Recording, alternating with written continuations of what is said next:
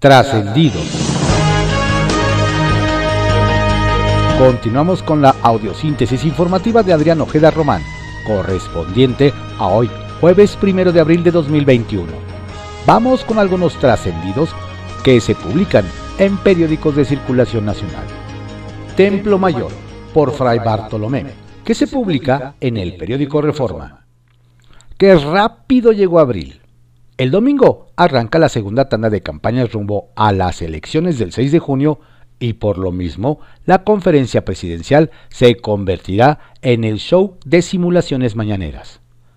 Y es que de acuerdo con la decisión que tomó ayer el Tribunal Electoral Federal, la dichosa conferencia podrá seguir llevándose a cabo, pero el presidente no podrá hacer propaganda gubernamental.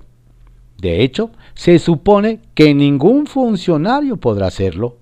Sin embargo, el dilema es que el Tribunal Electoral prácticamente dejó el asunto a la buena voluntad de los gobernantes. De ahí que la conferencia mañanera podrá seguir existiendo, pero en teoría no podrá seguir siendo lo que es, la principal ventana de propaganda gubernamental. No posible. Lo único que quedó claro en la sesión de ayer de la Sala Superior es que el gobierno no necesita abogados, pues tiene de su lado, o habrá que decir en el bolsillo, al magistrado presidente José Luis Vargas, quien junto con Mónica Soto fueron los únicos que votaron en contra de aplicarle la ley al Ejecutivo. ¿Y la autonomía judicial, APA? El artículo 19 de la Declaración Universal de los Derechos Humanos habla sobre la libertad de expresión.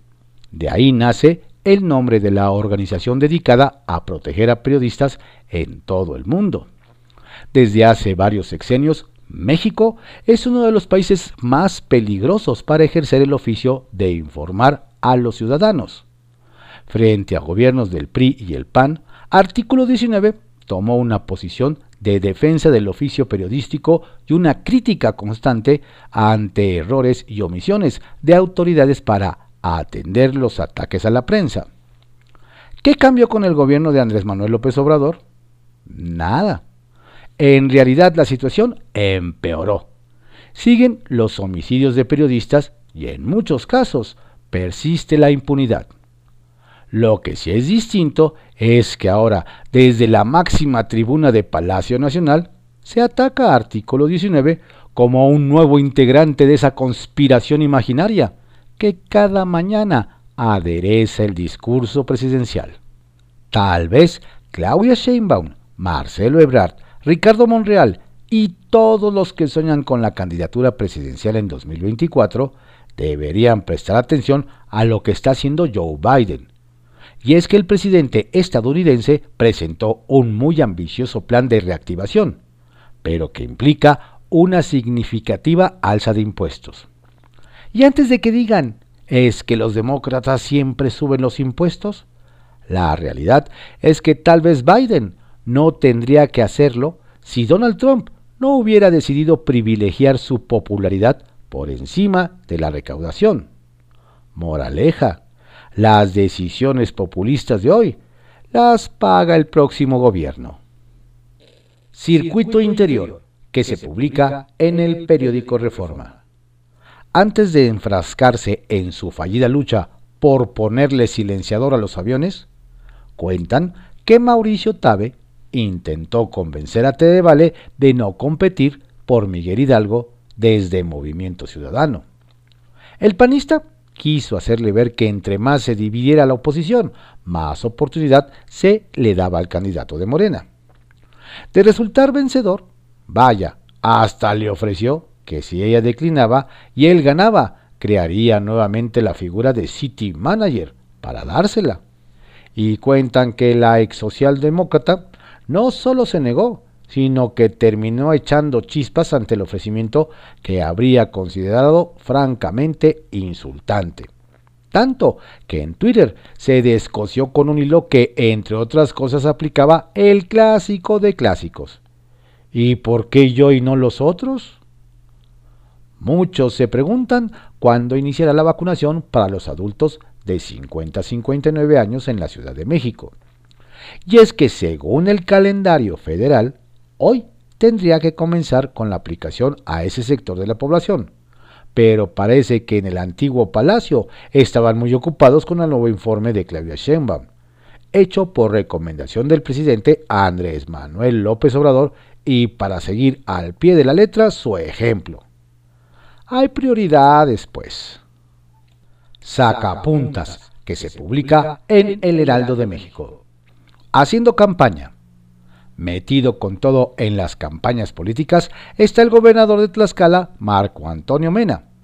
A una semana de haber firmado el Acuerdo Nacional por la Democracia, el mandatario es protagonista en los mítines de la candidata del PRI al gobierno estatal, Anabel Ábalos.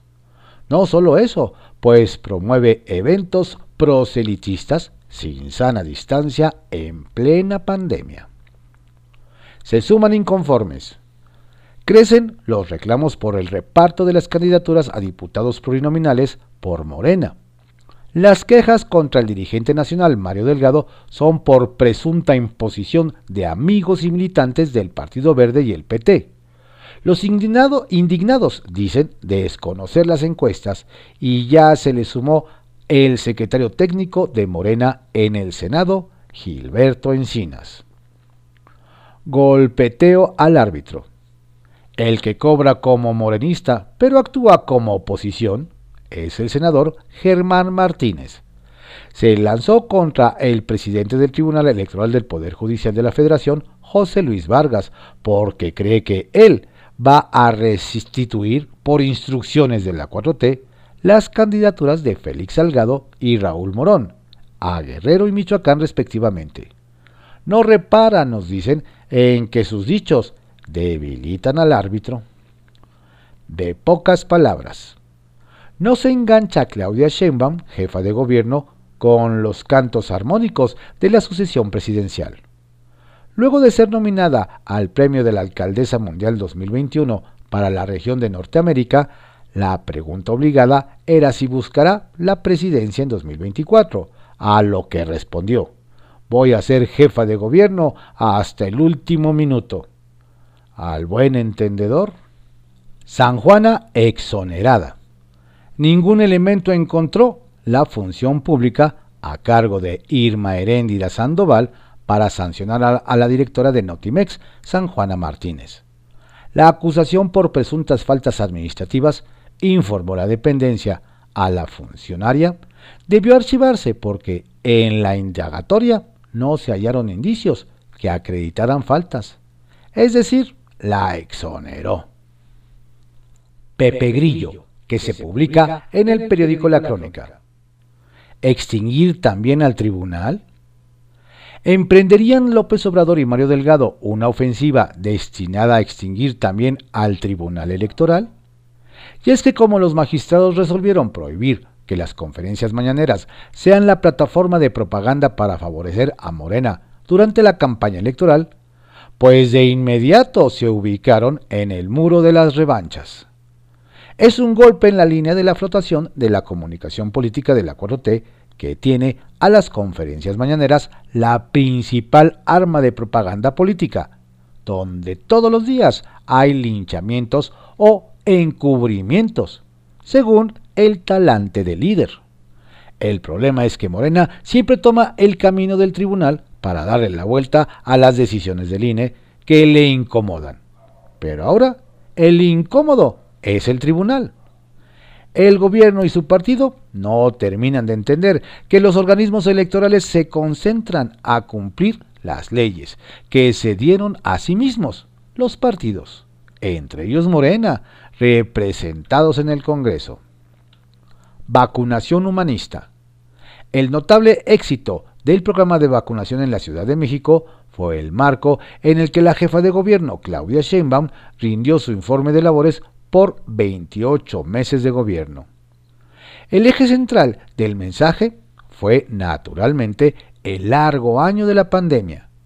Reconoció de entrada los daños ocasionados por la pandemia de COVID-19 en la metrópoli, tanto en el ámbito de salud incluida la pérdida de miles de vidas, como en el económico, reflejado en la pérdida de empleos.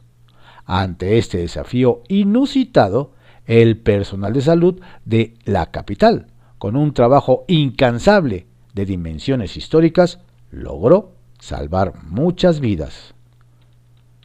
El modelo de vacunación anti-COVID con un perfil humano ya es ejemplo a nivel internacional. La emergencia sanitaria es lo central, pero no lo único. Otros ámbitos, entre ellos la movilidad y la educación, registraron avances gracias a planes de vanguardia y cero tolerancia a la corrupción. Nada de fotos. Desde las graves inundaciones que afectaron Tabasco, las visitas del presidente a su estado natal son cada vez más complicadas. La de ayer no fue la excepción se topó con protestas de ciudadanos que afirman que no les han cumplido las promesas, entre ellas las de recibir paquetes con enseres domésticos. ¿Acaso en el calor de una discusión se hizo el ofrecimiento sin tener en cuenta la posibilidad real de cumplirlo?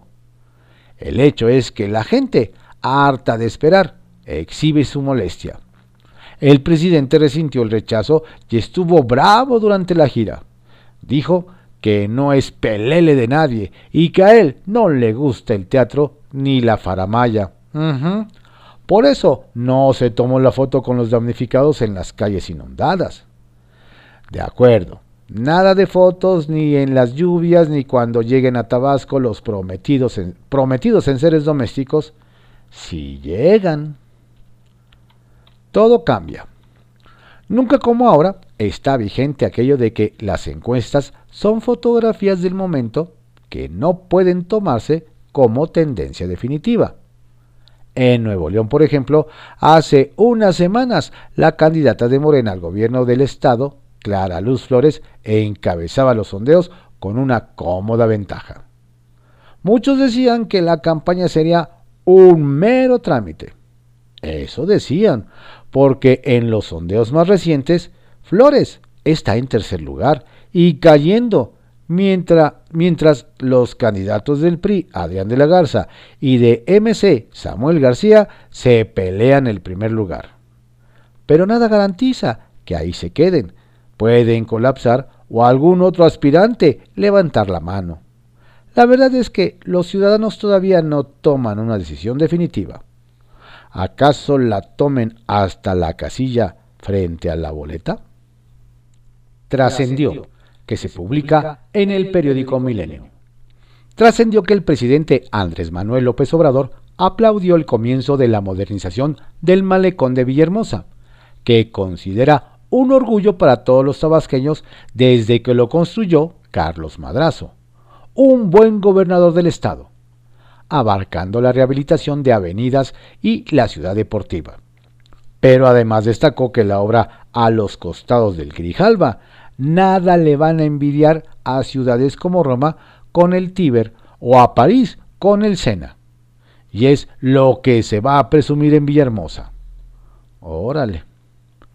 Trascendió que, siguiendo con el mandatario, ayer quien pagó los platos rotos por la dura evaluación gringa en materia de derechos humanos fue artículo 19, al que vio junto con la oposición como fuente de la nota negativa y le reprochó financiamiento estadounidense.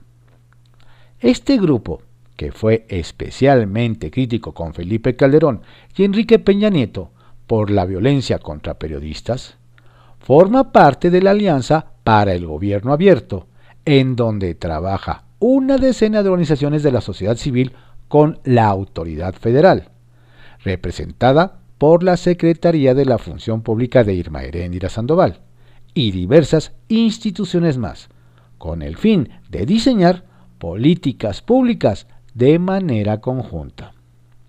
Trascendió que la Comisión de Puntos Constitucionales del Senado, que preside Martí Batres, recibirá al dirigente de Confamilia, Juan Dabdub Yacomán, quien presentó en la legislatura pasada una iniciativa en materia de familia tradicional y matrimonio desechada antes de que el morenista asumiera la titularidad de este órgano. Sin embargo, el personaje obtuvo un amparo que obliga a la instancia cameral a escucharlo antes de que el asunto se resuelva a fondo. Bajo reserva, que se publica en el periódico El Universal. ¿Dónde anda López Gatel? Ayer la Secretaría de Salud comunicó que entre el jueves primero de abril y el domingo 4 de abril se suspendería la conferencia de prensa sobre el COVID-19 que el subsecretario Hugo López Gatel suele encabezar a las 19 horas en Palacio Nacional. El discreto comunicado hizo levantar más de una ceja por el antecedente obvio. Las vacaciones a la playa que el funcionario encargado de la pandemia se tomó, lo cual ocasionó críticas hasta de algunos férreos defensores de la llamada 4T. Cabe recordar que en aquella ocasión, los primeros días de enero, México sufría su peor momento en cuanto a incremento de fallecimientos y contagios. No tengo nada que ocultar. Efectivamente fui a la costa de Oaxaca, a la región de Pochutla. Es un sitio hermoso, dijo al regresar, sin mostrar ningún arrepentimiento por poner el mal ejemplo entre la población y evidenciar su incongruencia tras meses de pedirle a la gente que no saliera de vacaciones. Aquella vez no dijo que se iba de viaje de placer, sino hasta que lo cacharon infraganti. ¿Veremos pronto una foto del epidemiólogo en la hamaca? El Tribunal Tortuga. Después de dos años, la Sala Superior del Tribunal Electoral del Poder Judicial de la Federación decidió sacar el tema AMLOFEST, es decir, resolver todas las impugnaciones sobre actuaciones del presidente de la República que tienen que ver con sus apariciones públicas en conferencias o en informes. Es decir, dan color después de más de 600 días de haber tenido los asuntos sobre la mesa. Y ahora esperan que la sala regional especializada se pronuncie en un plazo de siete días, ya con el inicio de la campaña federal en puerta. ¿Miedo o tortuguismo. Damnificados contra May. Nos comentan que quien sudó frío y no sintió el calor de sus paisanos fue don Javier May, secretario del Bienestar.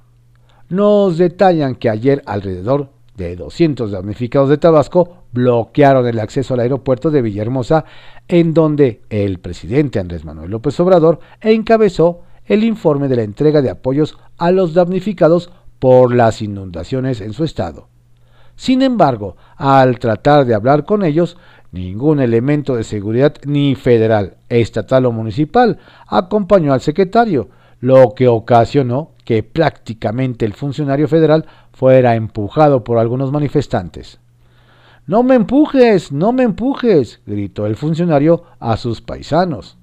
Nos aseguran que esto, más allá de suponer un mal momento al secretario es ejemplo de la falta de estrategia en la seguridad para los funcionarios del gobierno federal. El caballito, que se publica en el periódico El Universal. Sheinbaum con pies de plomo.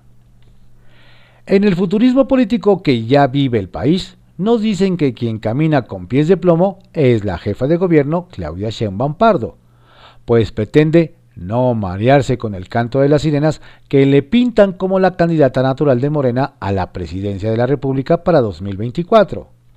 Incluso ella menciona que cuando se comienza a pensar en aspiraciones mayores, la gente tiende a marearse y no son momentos para ello. No obstante, ya se mueven algunos grupos dentro del partido para impulsar su nombre. Habría que recordarles que la Ciudad de México es un gran trampolín político, pero no todos los que aspiran alcanzan la presidencia de la República. Los halagos de Zoé Robledo. El director del Instituto Mexicano del Seguro Social, Zoé Robledo, no escatimó halago alguno para la mandataria capitalina Claudia Sheinbaum Pardo al reconocer su labor durante los momentos más críticos de la pandemia por coronavirus, que se vieron el año pasado y principios de este. Si bien es cierto que doña Claudia manifestó al interior del gobierno su inconformidad por la forma en que se estaba manejando la crisis sanitaria y decidió romper y establecer sus propias medidas, como el uso de cubrebocas y la aplicación de pruebas de antígeno, Don Zoé no hizo más que plegarse a dichas disposiciones aun cuando los hospitales del IMSS se saturaban de pacientes y contaban los muertos por decenas. La actitud y determinación es lo que marca a un funcionario. El PRI en el Estado de México, mal y de malas.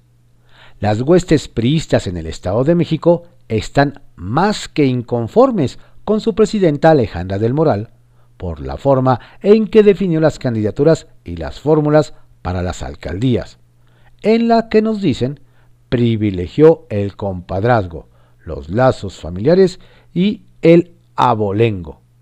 A los cuadros que han gastado la suela recorriendo las colonias y los distritos, aguantando todo tipo de reclamos. Electoralmente las cosas no pintan bien para el tricolor y si a eso se le suma que están replicándose los añejos vicios que los llevaron a perder en 2018, pues el futuro se vislumbra muy poco halagador. Los que saben del prismo nos explican que será ella quien pagará los platos rotos de la derrota. Kiosco, que se publica en el periódico El Universal. Dan estate quieto a soberbia de don Samuel. Desde Nuevo León nos platican que quien anda con aires triunfalistas es el abanderado de MC a la gubernatura Samuel García Sepúlveda, pues en un video frente al Palacio de Gobierno Estatal aseguró, les presumo mi nueva oficina. Nos indican que en algunos causó risa, pero no faltó a los que les molestó su actitud soberbia, como al abanderado del PAN Fernando Larrazabal Bretón, quien le respondió en otro video. A ver muchacho, el edificio que está a mi espalda no es la oficina de nadie, es la casa del pueblo de Nuevo León. Aquí se viene a servir, no a servirse ni a inflar el ego de nadie. No te confundas, Nuevo León merece respeto. Por lo visto nos comentan que don Samuel quiere ser el Bronco 2.0 apuesta temeraria del PT, donde están haciendo una jugada temeraria en Hidalgo, nos cuentan, es en el PT, pues para cumplir con el requisito de una candidata, de una candidatura a la diversidad sexual, el partido incluyó a Diana Marroquín Vallardo. El inconveniente, nos recuerdan, es que doña Diana se encuentra en prisión acusada del homicidio de su tío, el empresario José Francisco Marroquín Sosa.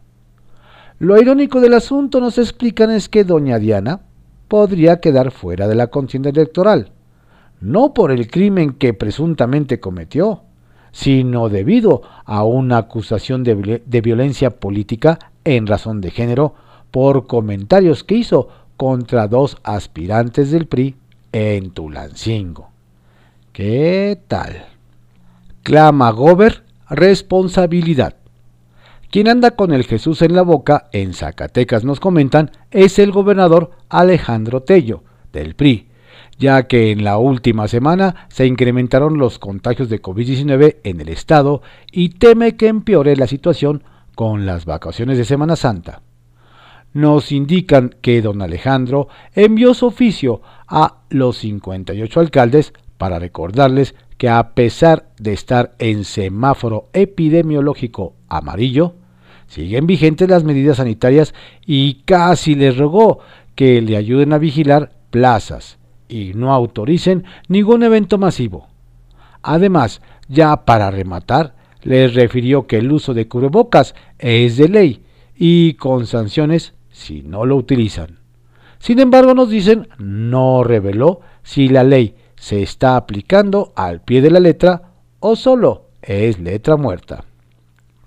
Incómoda candidatura del Mijis. En San Luis Potosí nos comparten, Morena no ve la suya.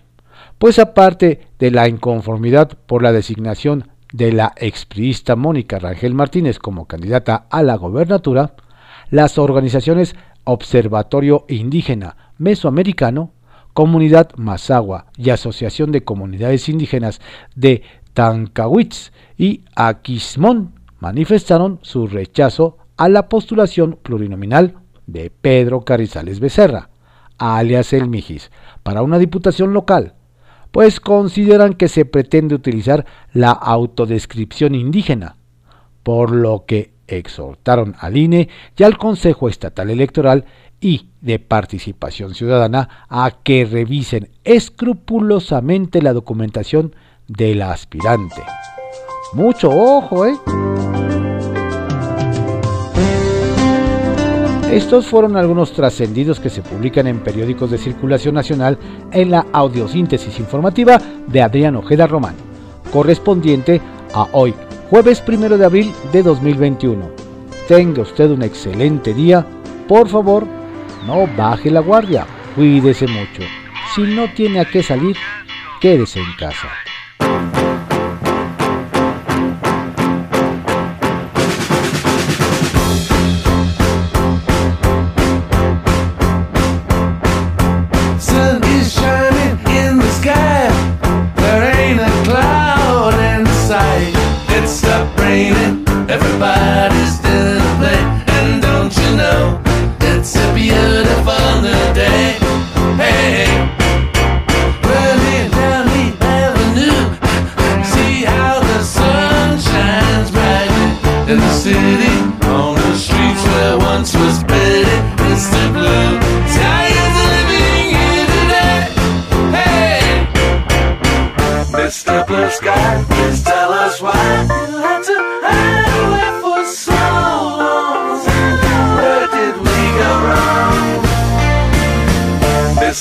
sky. Please tell us why.